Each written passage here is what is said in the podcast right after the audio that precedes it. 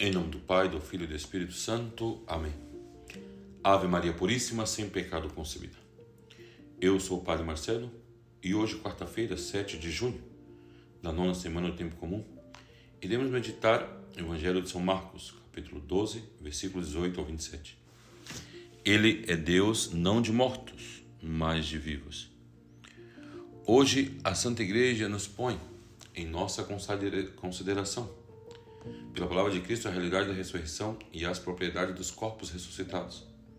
Por conseguinte, o Evangelho narra-nos o encontro de Jesus com os saduceus, os que, por meio de um caso hipotético distorcido, apresentam-lhe uma dificuldade a respeito da ressurreição dos mortos, verdade na qual eles não acreditavam. Diz-lhe que se uma mulher viuvar sete vezes, ela será esposa de qual deles? Dos sete esposos. Marcos 12, 23. Procuram desse jeito ridicularizar a doutrina de Cristo, mas o Senhor desfaz a dificuldade expondo que, quando ressuscitar dos mortos, os homens e as mulheres não se casarão, serão como anjos no céu. Marcos 12, 25. Assim, nosso Senhor aproveita a circunstância para afirmar a existência da ressurreição, citando o que Deus lhe disse a Moisés no episódio da sarça: Eu sou o Deus de Abraão, o Deus de Isaac e o Deus de Jacó.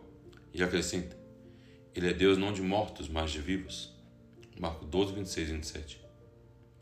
Jesus lhes reprova quanto estão errados, já que não entende a Escritura o poder de Deus. E ainda mais, essa verdade já estava revelada no Antigo Testamento. Assim o ensinaram Isaías, a mãe dos Macabeus, Job e outros. Santo Agostinho descrevia a vida como eterna e amorosa comunhão. Não padecerás a limites nem estreiteza ao possuir tudo.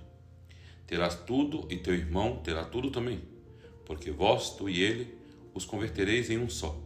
E este único todo também terá aquele que possua a ambos.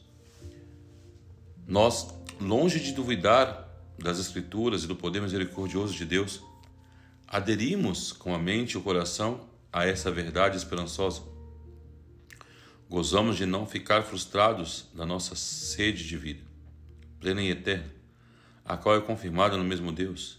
Em sua glória e felicidade, diante deste convite, divino fica-nos fomentar as nossas ânsias de ver a Deus, o nosso desejo de estar para sempre reinando junto dele. Que nosso Senhor nos conceda a graça de cada vez mais poder seguir a seu Filho Jesus e um dia estar com ele na pátria celeste. Ó Maria concebida sem pecado, rogai por nós que recorremos a vós.